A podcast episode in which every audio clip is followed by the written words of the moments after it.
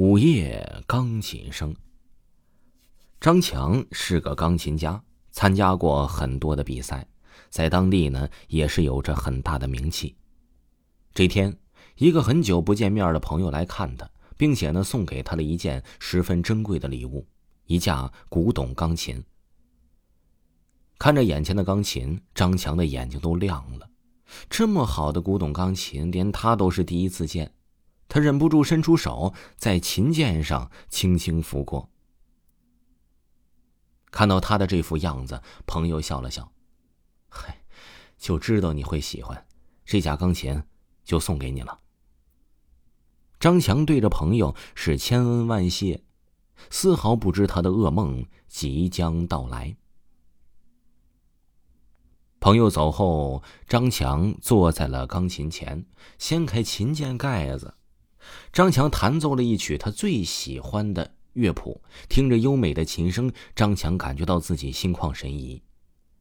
晚上睡觉前，张强再次来到了钢琴旁，用手轻轻的抚摸钢琴，又弹了一首曲子之后呢，张强便上楼睡觉了。可刚躺下没多久，张强便被一阵钢琴声给吵醒了。他疑惑的坐起身，仔细一听，这声音呢，似乎是从楼下传来的。可是这栋别墅只住了他一个人呢。满怀疑惑，张强呢起身下了床，朝着楼下走去。月光洒了进来，照亮了整个客厅。钢琴前坐着一个女人，身穿纯白色连衣裙儿，一头乌黑亮丽的秀发就那样散在了身后。而他的手指就在这琴键上跳动，弹奏出一曲美妙的音乐。张强愣在那里，因为此刻他已经陶醉了。不知是为了月光，还是为美人，或是为那美妙的琴声。张强轻轻的走了过去，在女人的旁边坐下，让女人转过头看向张强。张强顿时愣住了，实在是太美了。他固然见过不少美女，但这么漂亮的却着实不多见。你要和我一起弹奏一曲吗？美人的邀约，张强又岂会拒绝呢？二人把手放在了钢琴键上，四手连弹，弹出一曲美妙的音乐。第二天早上醒来时，张强还忍不住回想昨晚发生的事情。从那天起，张强每天晚上都会和美丽的女人一起弹奏钢琴曲。张强没有询问那女人叫什么名字，也没有询问她是从哪里来的，更没有询问她为什么会出现在自己家。张强认为这是老天给他的馈赠，这是上天派下来的仙女儿，与他一起感受着音乐的魅力。可张强身边的人却不这么认为。不到一个月的时间，张强的精神状态是越来越差了。他本来是正常身材，不胖也不瘦，可是短短一个月的时间嘛，他整个人都快瘦成人干了，脸颊凹陷，双眼无神，看起来像是得了什么大病一样。这天，张强在与朋友聚餐，一位好友没忍住，冲他问道。张强，你是不是生病了？精神状态怎么这么差呢？有没有去医院检查一下呢？张强一脸狐疑的看向那人：“你才是有病吧？我精神状态那么好，你竟然说我精神状态差？我像是精神状态差的样子吗？你看看现在的我，每天都这么开心，状态怎么可能差呢？”张强是越说越亢奋，甚至站了起来。冲着一群人手舞足蹈。朋友们被张强的状态吓得不轻，他们认为张强肯定是生病了，因为以前的张强是绝对不会这样的。吃完饭后，那个朋友单独把张强拉到了一边。张强，我认识一个很有名的精神科医生，他真的挺厉害的，要不你去看看吧。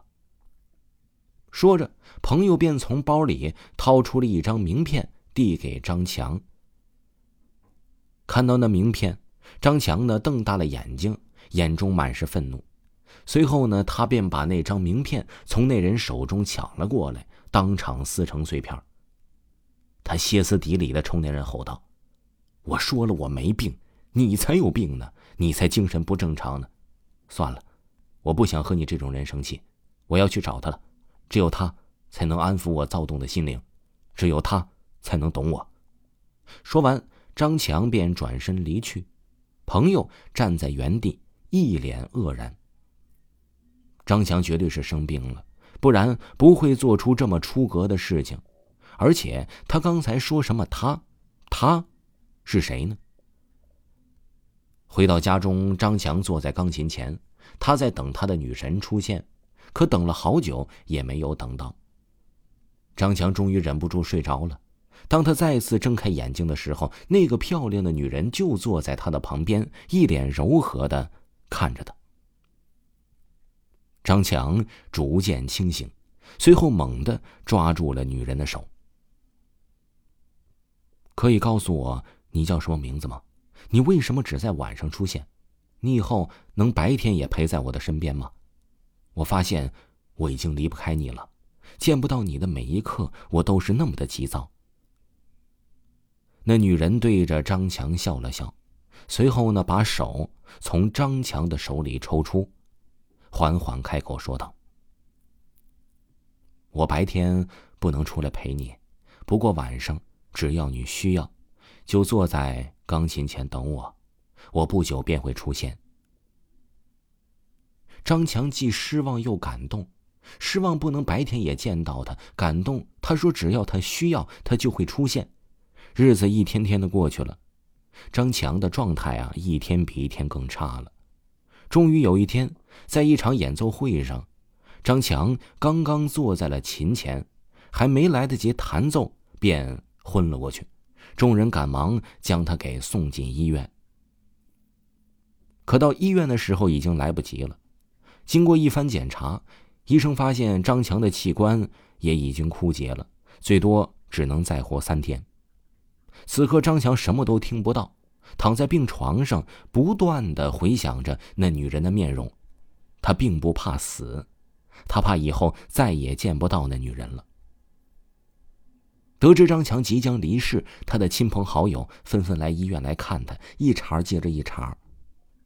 张强此刻也是已经虚弱的说不出话来，他也很想和那些人说，能不能帮他把那架钢琴搬过来，可是他却是没有力气开口。第三天，送张强钢琴的那个朋友也赶了过来，他一脸懊悔的看着病床上的张强。对不起，朋友，都是我害了你。张强不明白他是什么意思，为什么是他害了他呢？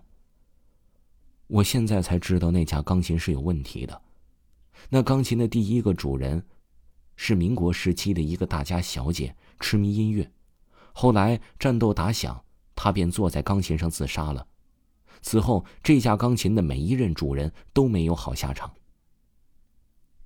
那人说完，叹了一口气，愧疚的看着张强：“对不起，是我没有打听清楚，是我害了你。”那人说的是什么？张强已经听不见了，因为他已经停止了呼吸。